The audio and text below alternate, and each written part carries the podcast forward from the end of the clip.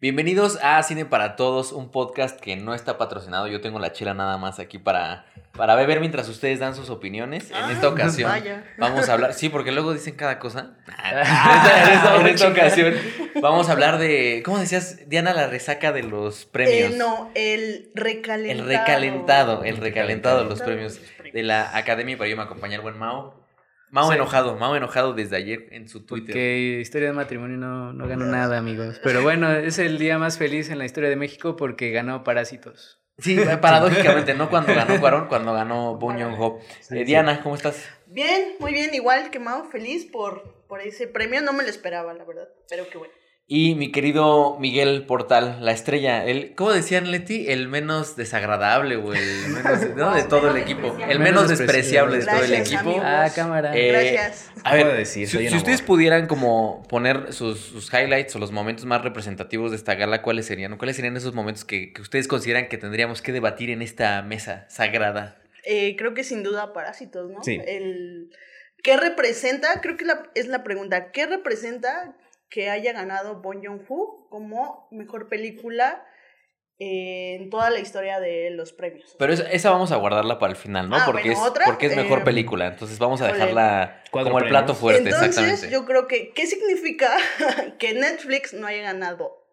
Bueno, solo un premio, pero pues no ningún premio importante. Yo creo que el formato de la ceremonia, porque definitivamente algo tiene que cambiar. Porque eh, los premios se realizan con cierta expectativa de rating y honestamente yo creo que ni con la victoria de Parásitos, es más, creo que aún menos con eso se va a cumplir el rebote del rating porque pues eh, los premios han bajado de rating desde hace muchos años y va a seguir bajando a menos de que algo va a cambie. Y a mí, honestamente, a mí sí se me hizo de flojerísima todo, todo, todo, ni con los actos musicales que, pues ahí estaba Janelle Monáe haciendo, echándole ganas y eh, llevaron a Billie Eilish a cantar en, en Memoriam, pero la verdad creo que eso no, eso no va a funcionar a menos de que la se tone a un, se gira a un tono mucho más ameno. Y, y déjame complementar tu información, Mau, con que ya salió el, lo de rating, que tuvo 23 puntos de audiencia. Es decir, eh, el año pasado tuvo 29. O sea, es un. Bajó creo que ha sido el más bajo de la historia. Pero, bueno, no, no puedo Ajá. contradecirlos, pero ahí hay un tema que también se han diversificado las plataformas de consumo, ¿no? Sí, o sea, porque pero ya mucha creo- gente ya Ajá. los ve por internet y ya no es posible como tasar esa, esa recepción en televisión porque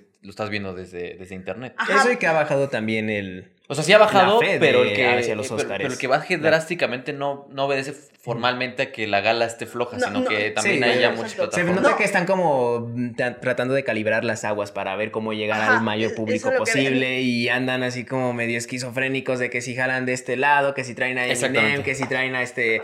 Bueno, el Toño porque tiene su, su nominación, pero Ajá. sí se ve bastante... Creo que ahí es el- el- ese mecanismo, el primero fue Billie Eilish, que la anunciaron para algo, nada más dijeron will perform, pero no decían qué iba a hacer y pues la verdad si la iban a poner nada más para eso, pues mejor no la hubieran llevado, se hubieran llevado a cualquier otra persona, porque creo que la onda de que todo el mundo saltó porque iba a estar Billie Eilish era porque pues podía cantar algo, no sé, ya incluso su canción, la que va a salir en la de Bond, si ya la tenía, pues la pudo haber cantado, no sé, algo un poco más eh, Pero es, llamativo. bueno, es Billie Eilish, perdón, este, cantando un clásico, ¿no? Que es Yesterday.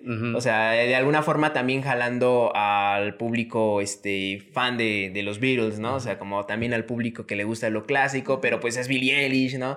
Entonces como que tienes estos dos componentes como para da- intentar darle gusto a todos, ¿no? Sí, que al final había que compensar primero la falta de, de anfitrión, ¿no? Y ahí es donde empiezan a hacer todas estas barajas que dices ahí, Eminem, Millennials, ¿no? Billie Eilish, Centennials, eh, Elton. John, Boomers. O sea, tienes, digamos, tienes a las, a Las tres. a las tres. Sí, hay como eh, haciendo su lista, ¿no? De- Ajá, exactamente. seguro. Que, que fue a mí uno de los, de los temas que, que me llamó mucho la atención fue precisamente eso, la incorporación de Billy. Dices, Billy en el In Memoriam, eh, que no ha hecho nada formalmente en cine, que tiene que estar haciendo ahí, ¿no? Eh, no, no, no tiene cabida. Y una de las cosas que más me llamó la atención del In Memoriam, que lo platicamos fuera de cámara, es que la primera imagen que sale es la de Kobe Bryant. Eh, Ah, uno, uno claro, el- que, que yo lo decía, lo decía en el directo que, que hicimos con Cinerts, está Kobe Bryant, una persona a la que literal pidió, él pidió su acceso a, a la a academia la y le AMPAS dijeron que no. y le dijeron que no. Y le dijeron que no, lo que el comunicado que se, que, se, que se sacó fue que le habían dicho que no porque solo tiene un cortometraje y que un cortometraje pues no ameritaba la, la inclusión en la AMPAS. Pero también ahí hay otro tema, que él fue acusado de eh, pues, eh, violar, ¿no? Bueno, violación o acoso sexual a una empleada de un hotel, cosa que él eh, aceptó, ¿no? Porque de pronto nos ponen en los comentarios de este video que hicimos de los Oscars. Es que él ya se murió porque hablan de él como si, como si el que se haya muerto lo- le Ajá. perdonara los Ajá, crímenes que cometió. lo que hizo. Y, y muy interesante lo que, lo que ocurrió a Mau. Tú hablabas de una campaña de saneamiento eh, de Kobe De imagen, Bryant, sí. de, de imagen. Y sí, efectivamente, los medios, como comúnmente lo hacen, culparon a la víctima. Entonces, que el In Memoriam empezara con Kobe Bryant se me hizo un poco de mal gusto. Es como si empezara un In Memoriam con Harvey Weinstein en el momento en el que se No, además, Y- una figura ajena al cine. O sea, Ajá. él, digo, era la gran estrella, había ganado lo que quieras, pero no era cineasta, no estaba ni cerca de serlo. Y además, si por eso, si alguien duda que hay una campaña de saneamiento a favor de él, ahí está. O sea, el primero ni siquiera era cineasta, no lo iba a hacer, no iba a ser este al gran cineasta contemporáneo, o sea, ni nada. Y, no, o sea, creo que estas cosas pues no se tienen que olvidar finalmente. Y antes de que, bueno, alguien este, comente tal vez ah, diciendo de que eso fue, que es esto más bien que estamos comentando es corrección política, yo quisiera primero rescatar que la corrección política lo que realmente hace es cubrir lo incómodo. ¿No? O sea, ¿cuál es este lo que está imperando? El discurso político imperante ahorita es vamos a tratar de jalar a toda la gente posible y de eso se trata también, pues de jalar a Kobe Bryant porque al final de cuentas tuvo fans, por, primero por el baloncesto y después como figura pública, después como este, por su participación dentro de la, de, bueno, al menos en sus este, galardones, ¿no? Dentro de su cortometraje.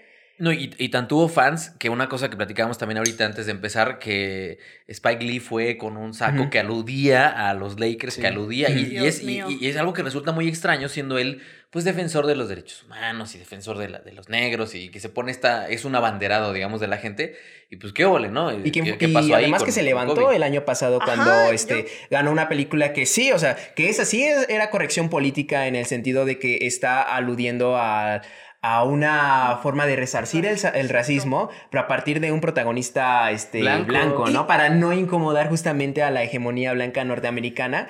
Y ahí se ve como un poquito, bueno, se vale criticar también eso, ¿no. Spike Lee? No, y espérate, porque yo pensé que cuando salía, dije, aquí viene lo polémico, porque pensé que iba a dar un mensaje, algún tipo de palabra que hiciera referencia a lo que estaba pasando en los Oscars, que no había diversidad y que sí en los musicales había diversidad, que sí salía Jenna Monel, que sí, eh, este, que, ¿cómo se llama el presentador este que salió con... Chris Rock. Chris Rock, Sí, que- pero que- en que- sí... Chris en- Rock Perdón, perdón, Ajá. pero dijo algo muy importante que, que también nos tiraron mucho en el video que hicimos de los premios y, y hicieron esta, esta broma en donde decían, hemos avanzado muchísimo socialmente hablando, dice, en 1929 no hubo ningún nominado de color y en 2020 hay uno, Uno. hemos avanzado muchísimo, ¿no? Y una avanzar. mujer. esa broma bueno, representa dos. la perfección, digamos, cuánto han avanzado estos, estos premios que, lo vamos a decir otra vez, son conservadores. Exacto, entonces queda el discurso de Spike Lee queda muy hipócrita y queda muy, eh, pues no sé qué le habrán dicho, no sé a los acuerdos que habrá llegado con la academia, pero yo esperaba que saliera a defender a, a su a lo que siempre ha defendido. A mí, a mí me, me llama la atención como todos est- estos setups de la entrega de los premios, ¿no? Porque está su- subiendo a Spike Lee, que no, que no ganó dirección el año pasado, Ah, pero lo está subiendo para que le entregue el premio a un coreano, ¿no? Entonces, sí. eso mismo pasó con, con el premio a la compositora de Joker, que pusieron a Sigourney Weaver, que era Ripley, la gran heroína de Alien. Eh, estaba Capitana Marvel, estaba Wonder Woman. Y las tres, yo, yo les decía ahí en el en vivo a Cinears, va a ganar la compositora de, de Joker, porque inclusive dicen, es la primera vez en la historia de, los, de la academia en la que una mujer va a conducir eh, la orquesta, ¿no? Que da introducción al premio, ¿no? Entonces, como que ya estaba todo, ya, ya sabían, ¿no? El discurso. Que, que quién iba a ganar y en ese sentido era muy, muy sencillo saber cómo, cómo iban a estar las premiaciones. Que bueno, hay que Que todos terminamos también, sorprendidos eh, con Parasite y con Bon Joon-ho, pero Ajá. bueno, eso, ya llegaremos ahí. Bueno, hay también que decirlo que sí se estaba bastante esperado el- la onda de, de Guasón, bueno, en este banda sonora. Ajá. Y bueno, ah, personalmente yo sí considero que se lo merezca, aunque también se lo canta en el momento de que se ve pues esta inclinación, ¿no? Por, por resarcir o bueno, por tratar de este, quedar bien, ¿no? Como absorber el discurso este, Sí, de, claro. las, de los movimientos sociales y decir, ah, nosotros estamos con ustedes, ¿eh? Mientras nos sigan viendo, mientras nos sigan consumiendo. Ahora, es. Mau, Diana decía que tú lo comentabas por Mar- Marriage Story y yo tengo el, el tema de Irishman. Decía Diana, Netflix contra la academia. Otra vez, Irishman ampliamente nominada, ampliamente ignorada, no se lleva ninguno. Y Marriage Story también nominada creo que a 5 o 6 premios y se termina llevando solo actriz de reparto con Laura Dern.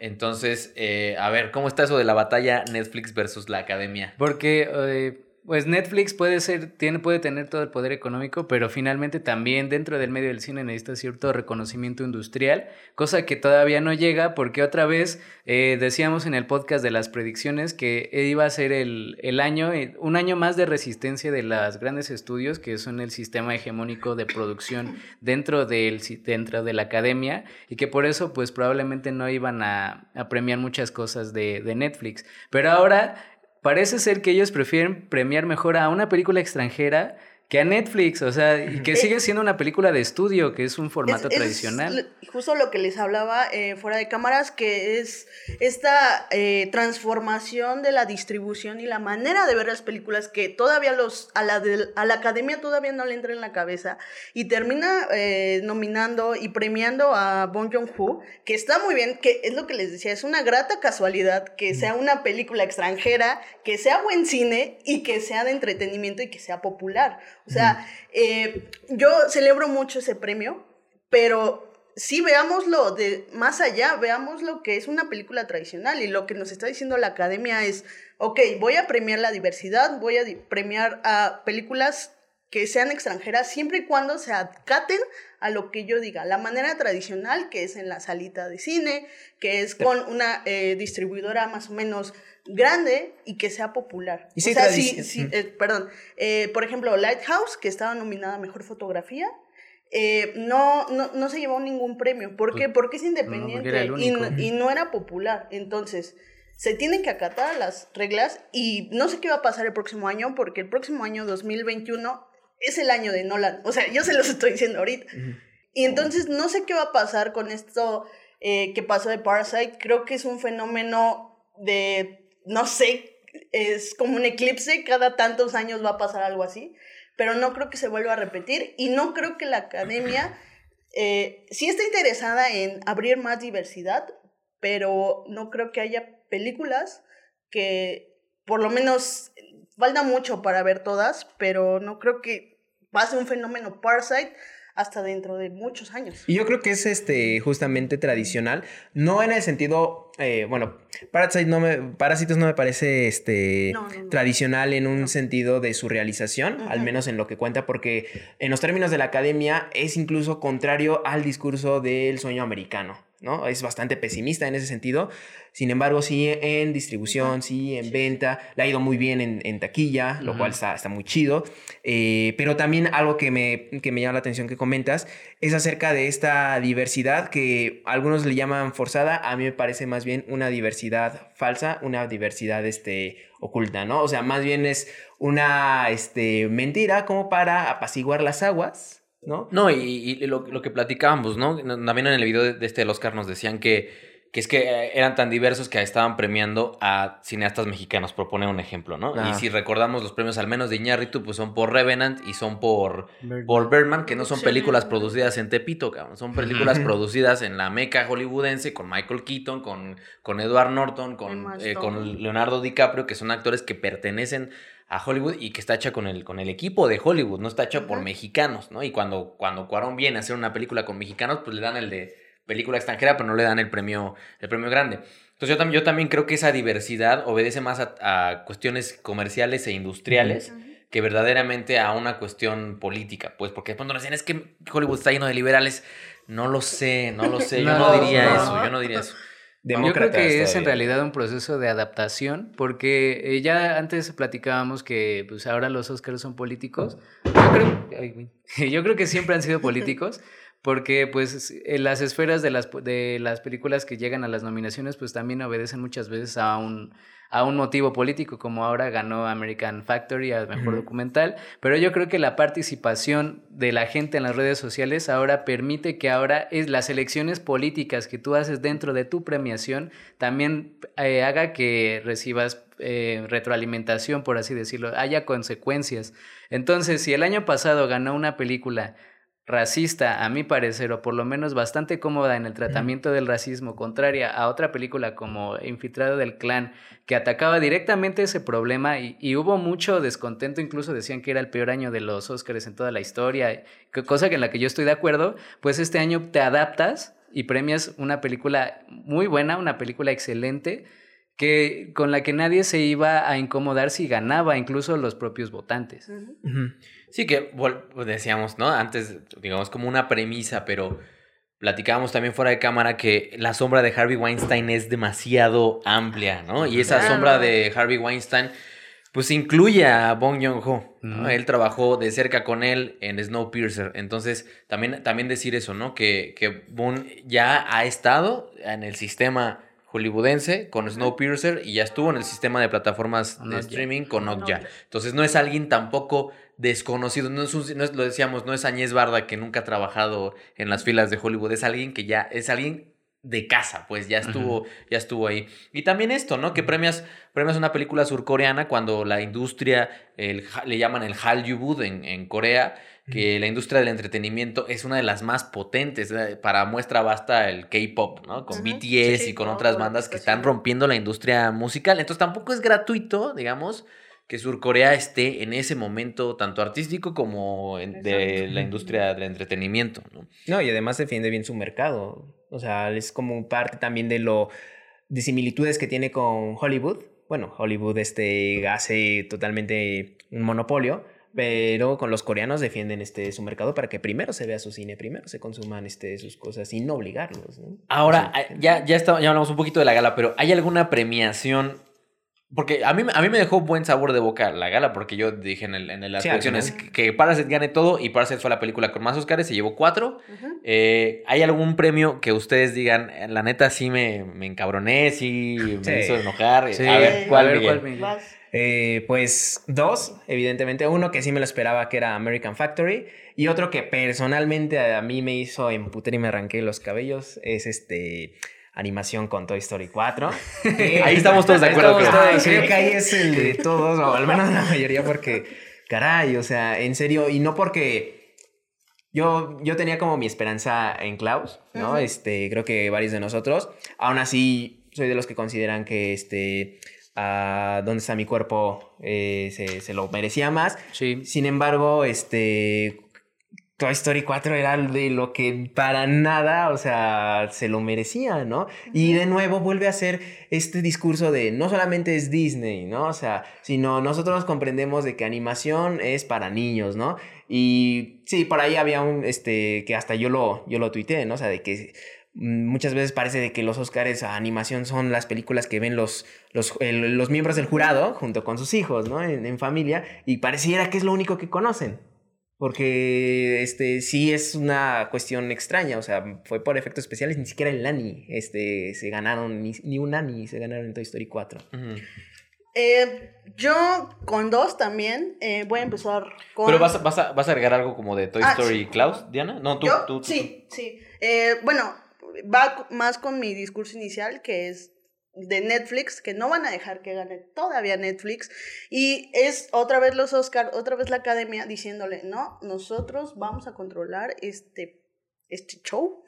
Eh, es absolutamente injusto y la verdad ya que teníamos eh, fuera de esta concepción de que él era un premio pues localista, por así decirlo, porque es el premio de Disney y Disney está muy involucrado en el proceso de las votaciones porque muchos de sus miembros votan activamente en favor de las películas, pero a mí me, a mí me sorprende porque la película ya, o sea, siempre está, vemos las publicaciones por ahí que dice for your consideration que pues Disney pues cabildea en sus redes sociales para que la gente pues la tenga en mente, la tenga cercana, Pero este año ni siquiera había eso porque sabían, al parecer, que estaban muy en desventaja que ante Klaus y ante Perdí mi cuerpo, que, o sea, yo, yo personalmente quería que ganara Perdí mi cuerpo, pero pensé que iba a ganar Klaus.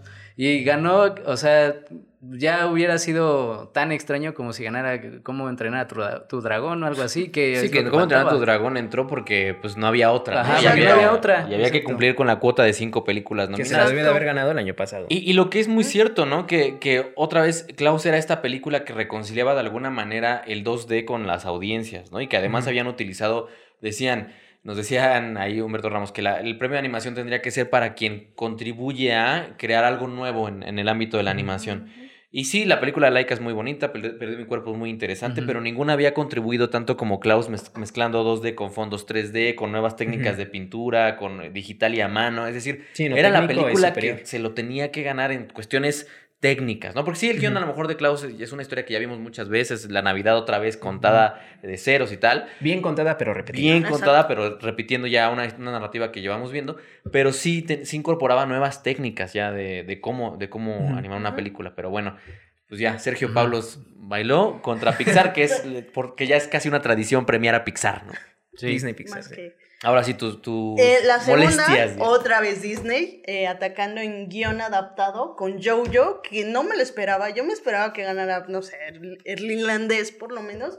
Eh, ese premio yo considero que era de mujercitas. ¿Por qué? Porque Greta Gerwin parece que yo estaba viendo una entrevista que está en Hollywood Reporter, que ella, para ella el libro era muy importante porque hablaba parte de su vida y entendió perfectamente a la escritora. Tanto lo entendió que eh, manipuló la película para que no distinguieras entre eh, momentos de la vida de la escritora y momentos de la película. Entonces, y aparte es un gran riesgo adaptar una eh, historia ya adaptada muchísimas veces y a mi parecer lo hizo muy bien y este, impregnó su esencia en esa película y creo que, no sé, supongo que Disney tuvo que ver, entonces. Sí, por esta, por ya estar bien posicionado Waititi con este el universo cinematográfico de Marvel, ¿no? Dices. Sí, que le dicen innovador en, en los Globos de Oro, innovador no tiene nada ese señor, o sea que se para hacer reír, pues la verdad yo creo que ha habido otros mejores y la verdad si ya estás colocado dentro, ahí dentro ya es bastante fácil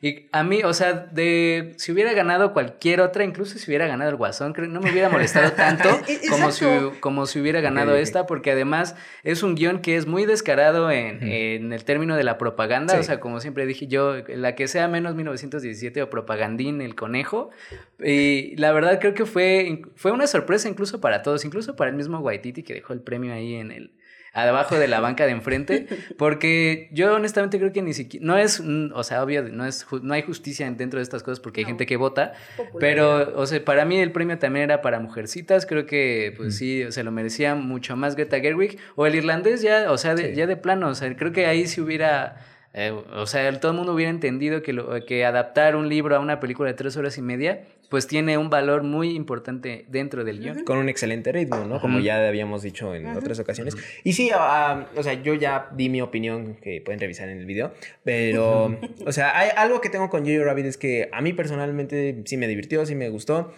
pero es propaganda pura y dura, ¿no? O sea, y, y de hecho hasta en ese sentido eh, pues sí, coincido contigo, mano, de que ya han habido mejores este, sátiras, o sea, incluso hasta en el término de lo fársico, o sea, por eso puse por ahí en los cortometrajes que ya habían hecho Disney dentro de la que toma este, Segunda Guerra Mundial. De los Ajá, y, y yo lo expongo así porque hasta se me hace raro de que dentro ya de un contexto donde, bueno, sé que están este, lanzándole un mensaje a los neonazis o a los intentos de neonazis en Internet, pues se siente bastante sonso, ¿no? Se siente bastante flojo para lo que está aspirando.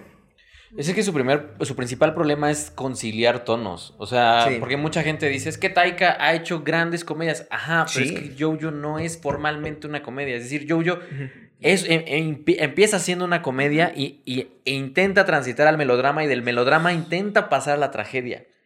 Y ese es el grave problema de Jojo, que no logra a conciencia, digamos, pasar de un tono al otro. Y eso viene desde el guion. Entonces, de pronto la gente dice, es que es una película muy conmovedora. Ajá, sí, y no. Es que es una película Muy chistosa. que muy chistosa y que el nazismo se puede tratar de diferentes maneras. Ah, sí y no. Es decir, hay matices en eso. No, no, no, no dice que no se haga comedia con el nazismo. Se puede, sí, sí se puede. Tú pusiste ejemplos en tu reseña que, lo- que para mí Taika no, no logra llegar a esos, a esos lugares y precisamente todo eso ocurre desde el guion. Ahora, tienes, tienes a Greta, que yo, yo pensaba que se lo iban a dar porque no estaba nominada a Mejor Dirección. sí, Y tienes a este a, a Steve Seylan por, por The Irishman. Entonces, pues también ahí hay un factor muy importante que es claramente que Taika hizo ya un personaje en The Mandalorian, en Star Wars, que Taika dirigió Thor Ragnarok y va a dirigir la siguiente entrega de Thor, que Taika ya está muy metido. En la industria y está metido con el, con el que todo mundo dice que ya es el gran gigante que está absorbiendo grandes compañías como Fox, que es Disney. Entonces, vamos, no es, un- no es una sorpresa en tanto que cuenta con un gran número de votantes dentro de sus filas. Entonces, digo, también, a mí, también para mí fue una, fue una decepción que ganara Taika. ¿Tú, Mau? Eh, yo quiero decir mejor edición. Eh, honestamente, yo no creo que contra lo imposible se le tuviera que haber que, te lo lo hubiera tenido que ganado.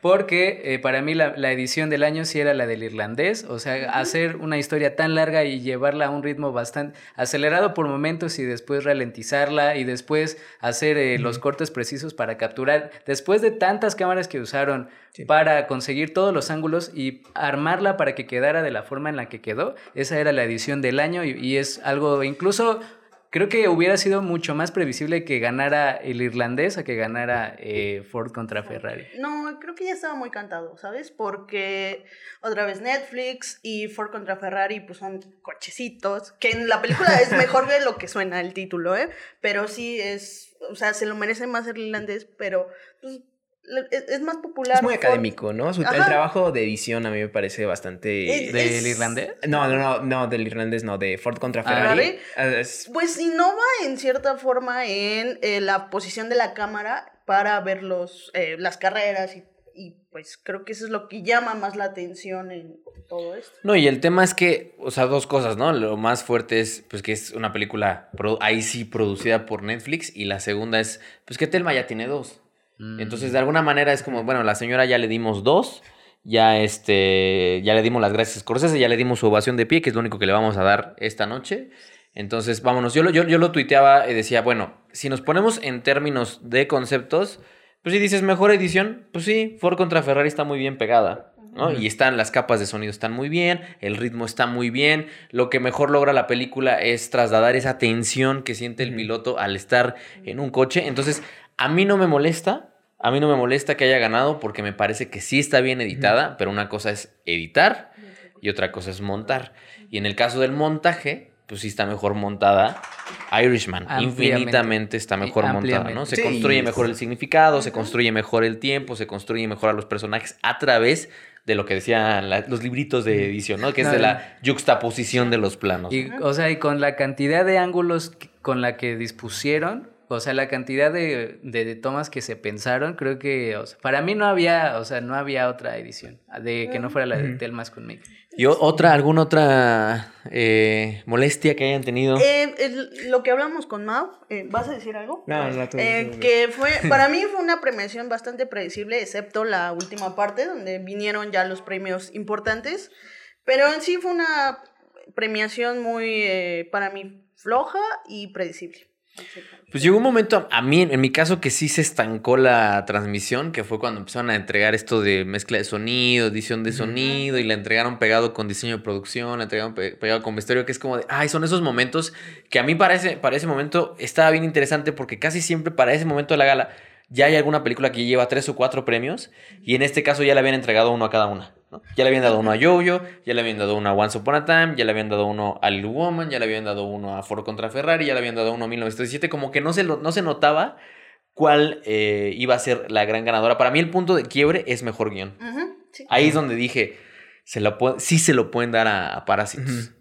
Sí, yo creo que mejor dirección fue el que yo sí de plano no esperaba. Mm. O sea, y de- yo creo que incluso él dijo que ya con película internacional él ya, Ya estaba. Ajá, pues como él que no lo esperaba. Y dijo, no, pues ya con eso pensé que ya me iba a relajar.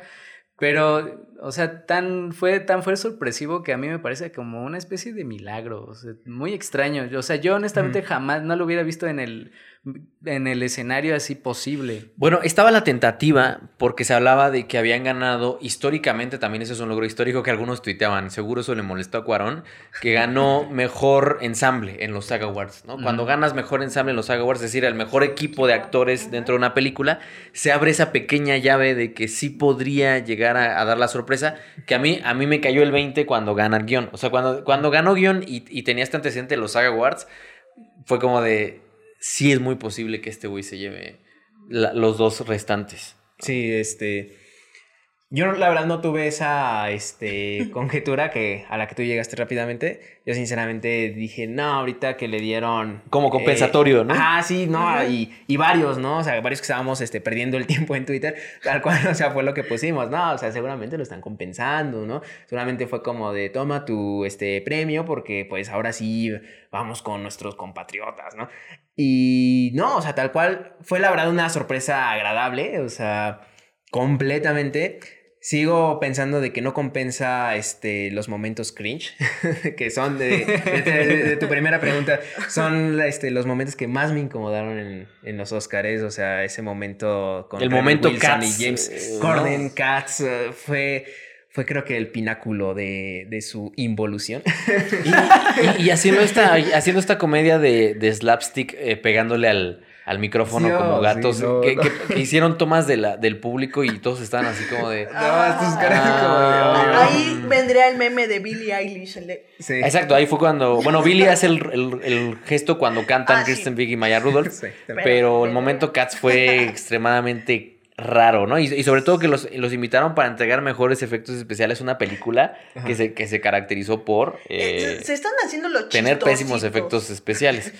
Como siempre, ¿no? Digo, tienen que tener ese componente de comedia como TV Azteca llevando a Facundo Ah, a sí. la alfombra No, roja, ¿no? Y su humor de bully de secundaria, ¿no? Que no puede Que superar. eso ya, o sea, eso incluso fue racista, o sea, cuando imitó Sí, el totalmente. acento, o sea, No los vi, ¿qué pasó? que él estaba entrevistando, iba a entrevistar a Bong Joon-ho y empezó a hacer un acento coreano, bueno, Ah, que le dijo, este. ¿prefieres Ajá. que te hable en inglés o en coreano? Y pues dijo, "Ah, pues en coreano y empezó a hacer, este, pues chistosadas, ¿no? Como si estuviera hablando en, en coreano y hasta sí. como que el, eh, hasta la vergüenza ajena se vio reflejada en la cara de, Sí, digo, de- mira. de Bong Joon. Mira, no, la, la verdad, la verdad, ah, muy, muy aquí, eh, TV Azteca no se caracteriza por hacer una cobertura maravillosa de la alfombra roja, es decir, ese no es su, digamos, por lo que. TV Azteca se caracteriza, ¿no? Entonces, digo, hay gente que lo podría hacer muchísimo mejor, pero también vale la pena decirlo, es uno de los momentos vergonzosos como, Mexi- como prensa mexicana, es vergonzoso que lleves al señor y que el señor diga en un video que subió a Twitter, eh, haciéndole así a su cara y diciendo, yo soy el rating, yo soy el rating, pues te habla de un, de un ego, Wow. pues de un chavo o de un don que todavía vive De creyendo un que está en la secundaria, ¿no? Pero bueno, Sí, ese es otro tema, un chavo ruco.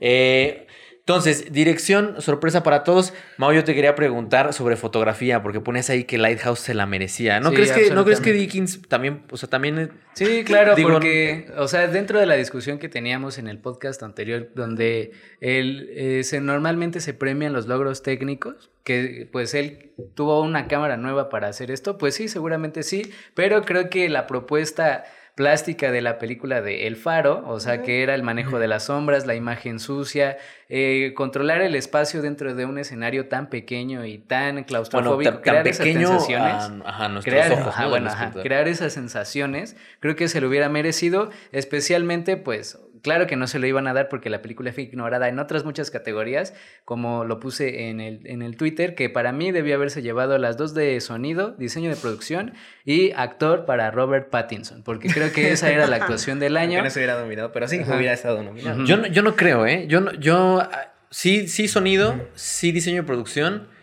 Yo sí foto, sí me quedo con Dickens, precisamente porque, o sea, en el caso de eh, lo que platicábamos en el faro, ¿no? En el caso del faro, eh, lo que hizo el fotógrafo fue usar una cámara vieja y con lentes nuevos para hacer la, como la, la, la sensación, ¿no? De que estaban en esa época. Pero Pattinson, o sea, Pattinson no hace, no, no, no tiene la carga dramática de toda la película, la comparte con Willem Dafoe y sobre todo algo muy importante para la academia, no tiene la transformación física que sí tiene Joaquín Phoenix en el Joker, ¿no? O sea, no bajó todos estos kilos, eh, no hizo, digamos, todo ese sacrificio que sí hizo eh, Joaquín Phoenix para dar el papel, ¿no? Entonces, para en ese sentido... Ah, entonces, en ese sentido, creo que, creo que sí. Yo sí creo que este año no había nadie que se lo pudiera quitar a Joaquín Phoenix. Que se lo pudiera quitar, que- no. Pero creo que de mere- merecer, de poder haber sido considerado, creo que sí. Sí, pues, ahí estaba el comodín, era Jonathan Price por hacer a Bergoglio y que también utilizó ahí doblaje para cuando hablabas disque en argentino, ¿no? Entonces creo que en lugar de Bergoglio sí pudo haber entrado Robert Pattinson. Sin O ningún William Defoe, güey, que William Defoe yo creo que también junto con Al Pacino, o sea, esas eran las dos actuaciones de, del año. Honestamente, yo creo que Brad Pitt se lo dieron por buena onda.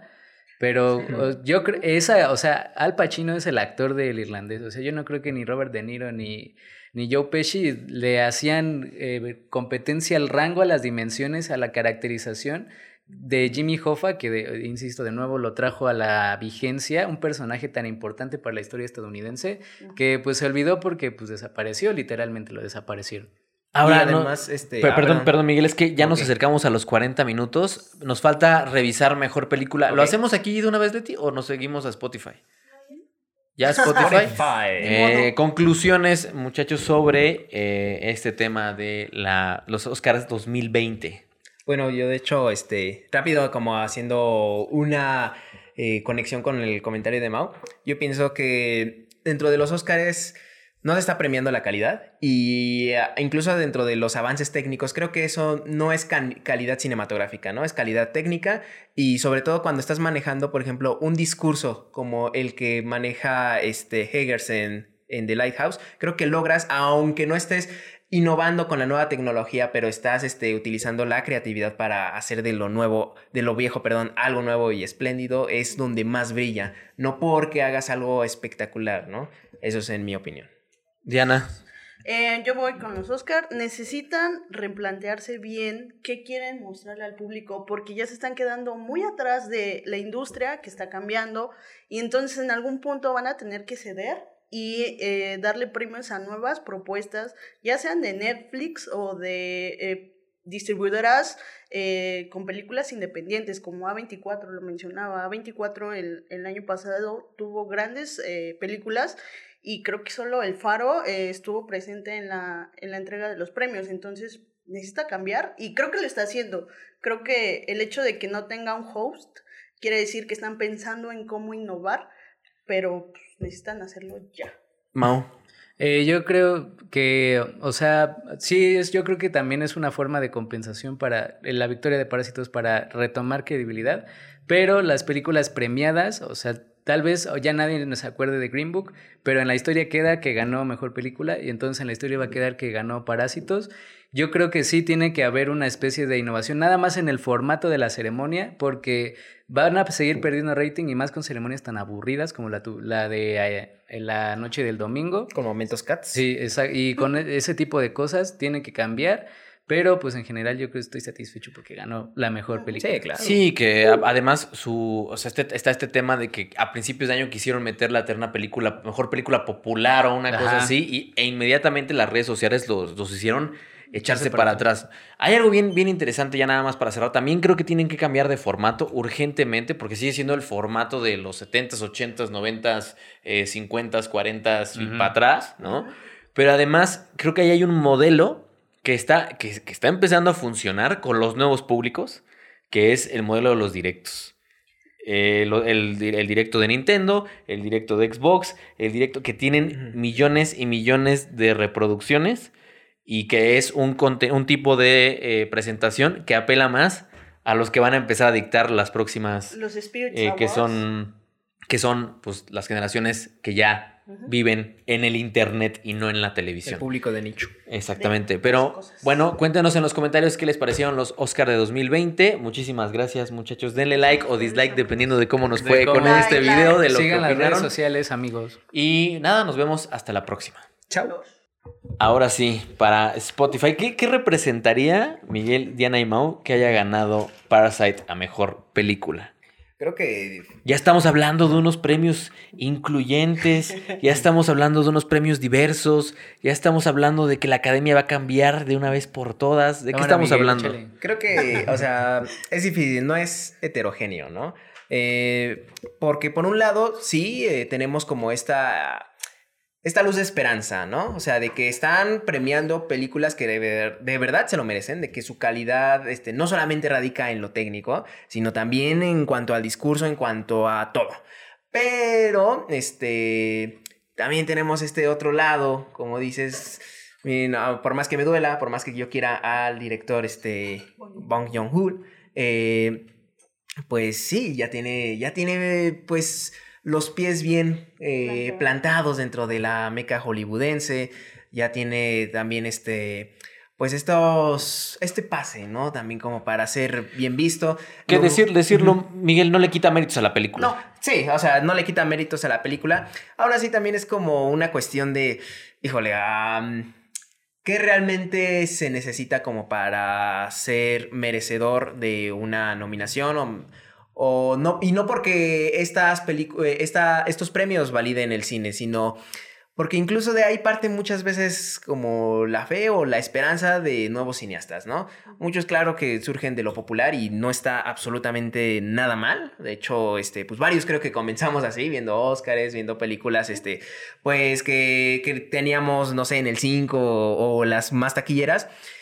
Y sin embargo, creo que es un poquito triste como pensar de que quizás solamente sea un, una, una máscara, ¿no? De, de mira qué incluyentes somos, mira que este, ya nos hemos refinado de nuestro criterio. Eso es lo que a mí más como que me preocupa. Eso sí, eh, estoy muy feliz por, por seguramente varios de los cinéfilos coreanos que, que se emocionaron al respecto, porque yo también me emocioné. Eh, pues yo ya lo hablaba, qué significa que Parasite gane. Eh, pues, creo que a, a, nivel Oscar significa nada, que la tradición sigue eh, permeando en la industria. y da la casualidad que él lo hace con Parasite, una película que es mejor película del año, pero solo es una. Lo que decía Miguel me parece muy rescatable, que no valida a todo el cine y es importante que que lo sepamos, pero sí parte de algo muy importante, que a partir de ahí vas a conocer a Bong Joon-ho y a partir de ahí vas a buscar quién es Bong Joon-ho, cuáles son sus influencias y de sus influencias te vas a pasar a otras y a otras y a otras y así vas a empezar a conocer. con el toro. Exacto. Entonces, creo que ahí eh, está la importancia de Parasite, uh, aparte de su calidad fílmica, pero pues en realidad eh, Parasite llegó en un momento preciso, eh, en un momento político preciso, a la hora precisa, y los Oscars simplemente dijeron, ah, mira, esta película es, está bien y nos va, a nos va a hacer quedar bien ante, el, ante los espectadores. Pero, pues, Sí, muy triste, mamá. Pues, desde una perspectiva historiográfica, insisto que este tipo de cosas importa, porque vi varios comentarios de, ya saben, los compañeros de la nueva crítica, de la verdadera crítica. Un shot cada vez que escuches eso. Así, que así de, no, es que esas cosas son eh, para sujetar puertas y pisapapeles y no sé qué. A ver, hermano, si no, pues no estarías comentando los premios, o sea, de inicio, o sea, estamos en el sistema hegemónico gringo y, o sea, este tipo de cosas sí importa, por incluso desde una perspectiva de la historia del cine. O sea, es eh, pues muy, o sea, muy mamador que alguien diga que no importan, porque nosotros no nos podemos desentender de esto y de la historia que se marca cuando una película gana o pierde. Que si bien hay revisiones históricas a cineastas como Scorsese que son grandes cineastas que tienen reconocimiento pero que no han ganado, pues no son todos los casos, especialmente cuando eh, hay cada vez un montaje de la, todas las ganadoras de el, el, Oscar a Mejor Película desde 1929. Entonces, este tipo de cosas, a mi parecer, que si bien sí le va a dar una exposición casi, eh, no sé, de inercia al, cine de habla no inglesa, como no sucedió, por ejemplo, con el cine mexicano el año pasado, eh, pues tampoco creo que sea una cosa así como para emocionarse plenamente, porque, o sea, este año estuvo esta película, el próximo año quién sabe si vayan a llegar. Una con tal peso mediático, con tal estructura, y que sea de un director que ya estuviera presente dentro del círculo de, de Hollywood. sí, hay que, hay que decirlo también que pues esta importancia, como tú lo dijiste, radica dentro de un contexto donde la hegemonía viene justamente de la academia gringa. Es que ahí está el gran tema, Miguel. ponía en su Facebook nuestro querido Jonathan de Cinefilia para Mamadores que ¿quién de niño no había soñado con ganar un Oscar? Que había muchos mamadores que decíamos que había, una, que había política ahí, que había conservadores, que se, que se entregaban premios a conveniencia, lo cual Es es, cierto. totalmente cierto. Y él, que probablemente ha soñado con ganar una estatuilla, como muchos de los que estudiamos y uno de los que Como estamos yo. en esto, ¿no? Eh, lo que sí creo es que hay que empezar a cambiar precisamente el chip, ¿no? Empezar a decir, a ver, ya entendimos que, es- que estamos en la cultura hegemónica, ¿qué podemos hacer por nuestra cinematografía? ¿Por qué a nadie le interesa el Ariel? ¿Por qué cuando está la premiación del Ariel en una transmisión en vivo en Facebook que te están diciendo, ten, te la regalamos, no tienes que pagar eh, ningún canal, no tienes que estar, prender la televisión, te la estamos regalando No tienes por que soportar a Facebook"? Facundo. No tienes que soportar a Facundo porque evidentemente a TV Azteca le importa una mierda el Ariel. Porque aunque hace eso el Ariel desde Facebook y la Academia Mexicana de Artes este, Cinematográficas, hace eso desde Facebook, tiene 200 espectadores. Sí. Hay O sea, que es decir, eso es patético. Es decir, si, los si los Óscares tienen que replantear muchas cosas para funcionar, No, bueno. puta, el Ariel tiene que replantear Cambiar 10 nombre. mil millones de cosas más para que a la gente nos interese. Y sí, el, el nuevo lazo dice que son pisapapeles y tal. Pues sí, carnal, pero como tú dices, al final, la gente de aquí, la gente de México, va a ver. Vuelvo al, al- al tema. Prefiere ir a ver Emoji la película que Cindy la Regia, aunque Cindy la Regia esté mejor contada que Emoji la película. ¿Por qué? Porque está este prejuicio de es cine mexicano. Y no me interesa que entreguen los Arieles. Y no me interesa. Y, y también tiene que ver con otras cosas, ¿no? Claro. TV Azteca manda a Facundo a la alfombra roja. Y cuando hacen una especie de Tonis en México, ponen de host a Chumel Torres. Entonces, el- la Eh. primera entrega de los premios, eh, creo que se llamaban Metro, que ya se murieron, que eran los premios de teatro, que Solo tuvieron, duraron dos. tuvieron dos- una debut y despedida, lo hosteó Chumel Ajá, Torres. sí, sí. Entonces, Ajá. sí hay que empezar, tanto nosotros como público que vamos a ver las películas, como los cineastas mexicanos, como hay que empezar a cambiar el chip de que la cima del éxito no sea ganar un Oscar, cabrón. Como lo dijimos en el video del Oscar, esos güeyes quieren que haga cine como a ellos les gusta, a su modo, con sus equipos, en su país, ¿no? Porque ese, es el, ese es el sueño americano, ¿no? Eres González Iñárritu, vente, te repatriamos. Me acuerdo cuando le dio el premio Sean Penn que Ah, dice, sí. denle la tarjeta verde a este cabrón, ¿no? Ya para que viva aquí, para que se haga uno de nosotros, ¿no? No para que él haga el cine que a él le gusta hacer como él quiere hacerlo, es para que sea, para, Para que cumpla el sueño americano. Fíjate. que cumpla con el mercado. Entonces creo que sí, ya empieza a ser necesario también, aprovechando que se están muriendo mediáticamente, que surjan otros premios, que surjan otras maneras de, de premiar. Y entiendo al Nuevo Lazo porque el Nuevo Lazo quiere que gane la flor que dura 27 horas. Fíjate. bueno, ahorita que hablé de Eh, ahorita que eh, mencionas esto, justo en la entrevista que les menciono de Greta Gerwig, que está en Hollywood Reporter, está Lulu Wang, la directora de Firewall, que ganó en los Spirits Awards. Y ella dice, a mí me ofrecieron en algún punto de mi carrera a dirigir una película de Marvel, pero yo no quise porque yo primero quería hacer mi visión y no quería que ninguna productora, ninguna este, marca grande me estuviera presionando diciendo, mira, vamos a hacer esto, vamos a hacer así como a mí me gusta, así lo vas a hacer y no me importa tu visión. Entonces, ella hablaba de estas productoras otra vez, eh, independientes, que sí se están preocupando por eh, crear la visión del cineasta y le están preguntando qué necesitas, qué quieres, cómo lo quieres. Incluso en esa entrevista también Martin Scorsese dice, en este momento de mi vida no me interesa estar con ninguna Warner ni con una este, Fox. No, bueno, es que ya... Bueno, pues Sí, o sea, también, pero, o sea, pues pero voy al punto, digo. voy al O punto. sea, si te lo dijera Dolan, dices, bueno, no, No, tiene pero- 26 pero- años. Pero voy al punto, él decía, yo me siento muy cómodo con Netflix y pues en esa mesa había tres directores que, que estaban en- por parte de Netflix. Este, Sí, Noah Baumbach, el de Dos Papas, no me acuerdo cómo se llama. Ah, y este, El el brasileño, brasileño. El Meireles, brasileño, Meireles, de Baumbach de y, y, Scorsese. Este, y Scorsese. Entonces, no creo que lo diga eh, de dientes para afuera. O sea, algo debe estar haciendo bien Netflix y A24 para No. que más cineastas. No, es que lo que, o sea, lo que está haciendo Netflix básicamente es imponer sus condiciones. O sea, ese, es, ese es el gran tema. Que es lo que decía Reed Hastings en una conferencia de prensa. Pues es que a mí me da más miedo Fortnite que Disney, cabrón. Le preguntan, oiga, ¿qué piensa de Disney Plus? Pues Disney Plus no me interesa, no, no le tengo miedo porque no, va, no me va a quitar tantas horas de atención como me las está quitando el Fortnite, cabrón. Sí. Entonces, eso, eso te habla de cómo Netflix ve a Disney. Lo que pasa es que Disney está monopolizando el sistema tradicional. El entretenimiento en Y general. Netflix está monopolizando el sistema digital, el sistema de plataformas de streaming. Que, ser- que era la alternativa hasta que Netflix se apropia de esta. Sí, no, es que los números son bien claros. Cuando salió el anuario estadístico, ¿qué decía, Leti? Que el 87% de las suscripciones a plataformas digitales era de Netflix.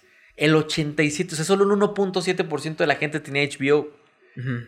O sea, eso te habla de... Y, en Estados Unidos es igual, de una victoria aplastante, pues. Y, perdóname, quisiera conectar eh, la primera pregunta que hiciste, bueno, la anterior, sobre los Arieles y cómo conectar eh, la industria del cine mexicano con el público y esto de las plataformas de streaming. Y no porque yo diga, ah, es que el futuro está... Bueno, más bien el, futuro es viejo. Este, el presente está dentro de las plataformas de streaming que los mexicanos suban sus...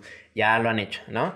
Eh, pero algo que me parece interesante y fíjate que en algunas pláticas a las que he tenido la oportunidad de ir a la Cineteca, que hay que decirlo, son, son gratuitas, pueden checarlo porque luego hay pláticas con directores mexicanos. Y me parece importante sacarlo, este, ponerlo en la mesa, porque muchos de ellos no tienen interés en que vean sus películas, la mayoría de la gente.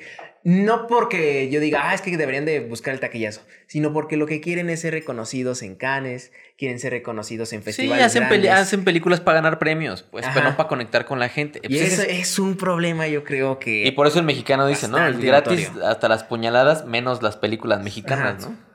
Porque Filmin Latino las regala, regala al cine mexicano. Es como de, ten, por favor, por favor, entra a vernos. Y cuando ves los números dices, es que ni así.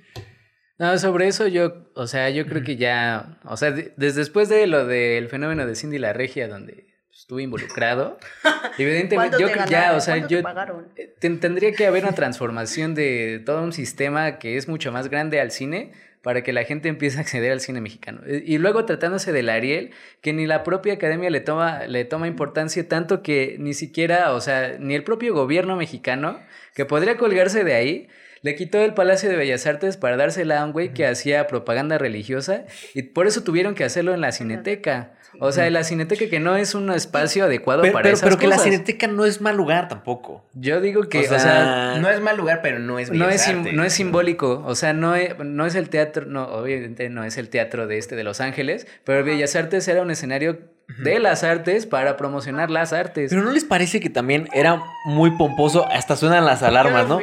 Que era, que, era, que era muy pomposo para un premio que no le importa a nadie.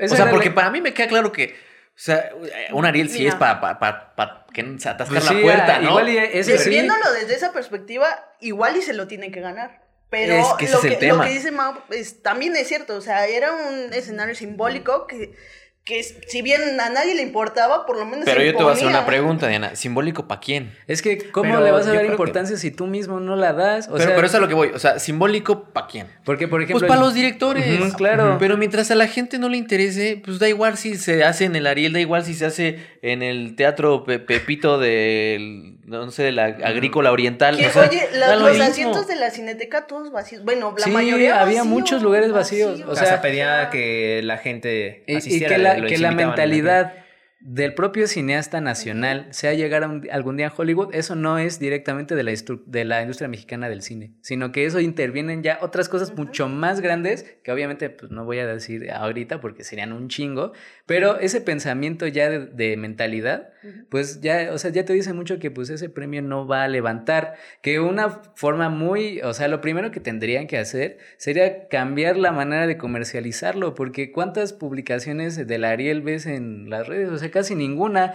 ¿Quién sabe cuándo son? Ni siquiera tienen fecha de... no, y es una premiación que, todo que parece, decía del Toro en los 90 que el cine mexicano estaba en supervivencia, el Ariel parece que es igual, ¿no? cada año es como de, ¿se harán o no se harán?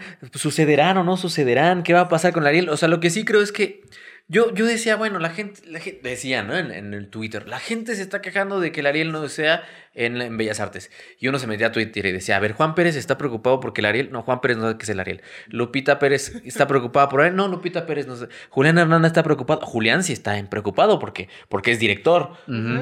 Entonces, ¿quién se, ¿quién se preocupa porque no ocurran en estos eh, lugares simbólicos? pues los mismos cineastas que son los que acuden, los que se dan las palmaditas en la espalda, los que se celebran entre sí, los que se dan sus besitos entre sí, ellos son los que, los que les duele, pues, al público de a pie. Tú le dices, oiga, señora Lari, ¿el qué? Oiga, los premios, ¿los qué? Y es que, o sea, todo tiene que ver no solamente Vale, o sea, no hay que echarle toda la culpa a la industria o la eh, el intento de industria, ¿no? Este mexicano, porque también tiene mucho que ver cómo se ha manejado eh, la, eh, la cartelera mexicana, ¿no? O sea, cómo también estamos incluso impuestos a qué es lo que vamos a ver. Pues O sea, porque el mercado nos entró este, bien y duro, ¿no? Y ahora nosotros, pues, eh, hemos sido educados de una manera que, ah, que cuando queremos ver cine mexicano es casi un acto de, de resistencia a conciencia, ¿no? Y algo que me parece interesante es que yo creo que los Arieles alguna vez sí fueron importantes, ¿no? Sí, ¿Cuándo? Cuando Cantinflas, Ajá, cuando... o sea, cuando pues, empezaron. ¿Cuánto tiene? Pues sí. Y tiene mucho, y, pero yo creo que a partir de eso es como se recuerdan los Arieles y hasta parecieran como que ya no existen por lo mismo, ¿no? De que dijeron, es que en algún momento teníamos los grandes este, eh, hitos de la cultura popular mexicana. Sin embargo, ya cómo va- vamos a tener hitos de la cultura popular mexicana si tanto no hay mucho interés dentro de las productoras que tienen este, los recursos como del propio público que no tiene este... Y cuando los tuvimos la época de oro fue porque los gringos no querían hacer cine, porque estaban más ocupados en hacer eh, ametralladoras que en hacer películas. O sea, es que también eso de la época de oro y que fuimos esto y que fuimos aquello. Ajá, lo entiendo, pero fuimos porque ellos nos dejaron. Ese es el gran tema. Sí, pero de cualquier forma, o sea, ahí estuvo un, un buen este o tiempo. sea, hubo algo, la- pero yo ya yo creo que ya no. O sea, ya, Sí, ahora o sea, ya no es, se va a es- es a lo que me refiero, o sea, O sea, estamos, ya estamos en el, en, el, en el nuevo, nuevo Nuevo. por Aún al- más al nuevo. cuadrado por no, pi. ¿no? Este Real. cine mexicano y pues no pasa, sigue sin pasar nada. Oye, que fulanito ganó en tal en Cannes. Ah, pues sí, ¿cuánta gente fue a ver la película de fulanito? No, pues 20 mil personas. Puta. güey. ¿Y de qué le sirvió a fulanito llevarse este todo traerse todo Cannes, eh, ¿no? Este traerse la alfombra de Cannes y meterla a su casa? ¿De qué le sirvió si lo vieron 10 mil personas? Y como tú dices, Miguel, vas a sus conferencias de prensa. No, a mí a mí con que me vean dos personas yo soy feliz. Bueno, puta madre, o sea, es que entonces, ¿qué, qué? Entonces no, no podemos decir que, ay, porque ahora que an- anunció el Eficine, que quién sabe si se va a seguir dando el Eficine, porque están viendo, porque la 4T y que la austeridad y la chingada. ¿No? Entonces no nos quejemos cuando eso pase, si en las mesas y en las conferencias vamos a decir, pues si me llegan a ver tres personas, pues yo soy feliz. Mm.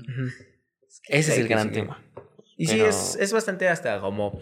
Es desolador el, eh, este ambiente como mexicano, sabiendo de que pues muchos de los debutantes y que incluso los que llegan a las grandes eh, festividades, bueno, los festivales tanto internacionales como nacionales, los lanzados aquí, pues también tienen la misma, este, pues, basurilla de compadrazgos que se ve en Hollywood, ¿no? O sea, de que no vas a entrar en otros... Sí, que lo, platicábamos aquí con Leti mientras estábamos haciendo la investigación del pedo de los premios de la Academia. Decíamos, puta, si así está el Oscar, ¿cómo estará el Ariel, cabrón? No, pues está horrible. ¿No? O sea, es como de. Y, es- uy. y ahí hay un, este... Y hay, y hay casos, o sea, como también que suceden aquí, como pasó con Weinstein, ¿no? O sea, no olvidemos a este señor, este, que recibió su... ¿Va cuál de todos? yo, yo iba a decir uno, pero dije, donde no diga ese. Al ¿Sí, sí señor es Re- ese? Ajá, ¿Reigadas? al señor Ah, Reigadas. va, va, va. Y no porque él sea importante dentro de la sí. cultura pop mexicana, sino porque él lanza, este, en muchos sentidos, a otros cineastas, o al menos apoya. Y desde el hecho de prestar equipos a cineastas debutantes mientras sean. No, y que lo platicábamos, eh, Leti, cuando vimos este anuncio de que se iba a hacer un ciclo de cine de género y había dos películas programadas de, de regadas y nosotros pegamos el grito en el cielo. Y yo tengo una amiga que no sabía que formaba parte de la organización de ese ciclo. Y le digo, a ver, oye, se, se- no voy a decir apellidos, pero se llama Paulina. A ver, Pau, en buena onda, oye, ¿quién programó esto? ¿Por qué se está programando el cine en un en una ciclo de cine de género? ¿Por qué se está programando en el Museo de la Mujer un ciclo de cine de género sobre un cineasta que presuntamente, acusado por muchas mujeres, se ha pasado de lanza? No, es que yo no sabía. Es que déjame, te investigo. Y al otro día me dice, no, pues ya hablé con la organizadora. Es una señora de 80 años que pues no sabe, no sabía nada. ¿no? Entonces, eso te habla del desconocimiento de la gente de, de to- de lo que está ocurriendo en la, y lo pongo muy entre comillas, industria del cine mexicano. Pero bueno, ya. les ya- interesan Ya, los ya, temas ya sociales. me recordemos Parasite. Recordemos, volvamos a Parasite. No, muchachos, ya nos pasamos de la hora. Entonces, ahora sí, conclusiones, conclusiones sobre los Oscars 2020 y los Ariel 2020, si es que ocurren. Si es que ocurren. Ahí nos vemos. Eh, Miguel. Pues no sé, o sea, si de alguna forma los, os- eh, lo- los Arieles, es que ya ni siquiera son para nicho, ¿sabes? O sea, son amigos de los cineastas. Pues y lo yo creo que hasta eso sí ¿Ah, no sí? tienen hacer. ¿De verdad? Sí, realmente este sería muy raro. Yo creo que lo veríamos más bien por morbo, ¿no? Entonces, no sé, o sea, pues solamente podría decir eh, bravo por Parásitos. vamos, vamos a verla de nuevo, pero no, no podría decirte algo muy alentador al respecto. Diana. El, pues necesitan una transformación ya. Ambos, ambas premiaciones, los Oscar y eh, los Ariel. Los Ariel más porque, pues, como dices, nadie los conoce. Eh, no sé, eh, justo estaba pensando ahorita, ¿qué le haría falta a los Arieles para transformarse? No sé, una Momentos propuesta. Mos- Es que a pesar de que sean bobos, llaman la atención por lo bobo que, que son. O sea, tienen audiencia y la tienen poca, pero tienen audiencia. A comparación de los Arieles que se rehusan a hacer este tipo de evento eh, masivo popular. No, es que sí organizaban premiaciones tipo Oscar y les fue de la chingada porque nunca hubo un presentador que funcionara. Pues es que ese es el problema. Hay que de inicio, ¿no? Mao. Yo, eh, pues, eh, yo creo que sí, o sea, ahorita sí hay que reconocer el triunfo de, de Parásitos, porque finalmente, yo digo, yo insisto en que sí es importante de- para, eh, desde una perspectiva de la historia y de cómo se van a recordar las cosas, pero tampoco quisiera decir que, o sea, que los Óscares ahora son los más progresistas y cosas así, porque definitivamente no, y espero que no se compre ese tipo de fachada con la victoria de Parásitos, porque tienen que pasar muchas cosas y tendría que haber eh, otro tipo de cuestiones que van desde las nominaciones para que realmente se observe un cambio, cosa que no creo que suceda, pero pues por ahora está, está bien. Es una luz. Sí, yo también digo, por- de- de- vi por ahí un tuit que decía, por fin ganó la mejor película este, de las nominadas, ¿no? Y entonces creo que sí, de la terna y de los que estaban ahí, sin duda, Parasite era la mejor. Y en ese sentido se hizo justicia, no se hizo, no, se- no se hizo justicia en muchos otros sentidos, pero bueno, la Se hizo mejor historia. película se hizo historia con una película coreana eh, producida en Corea, eh, por el equipo en su mayoría coreano. Decíamos que nada más Estados Unidos estaba en, en la distribución. Eh, lo cual, pues, es, es lógico, ¿no? Que compren la película y la distribuyan en su país. Pero eh, eso, ¿no? Que ganó la película que tenía que ganar. Pero bueno, aquí no pueden comentar. Entonces, gracias por escucharnos. Gracias, Miguel. Gracias, Diana. Gracias, Mao. Gracias. Y nos escuchamos hasta la próxima. Adiós.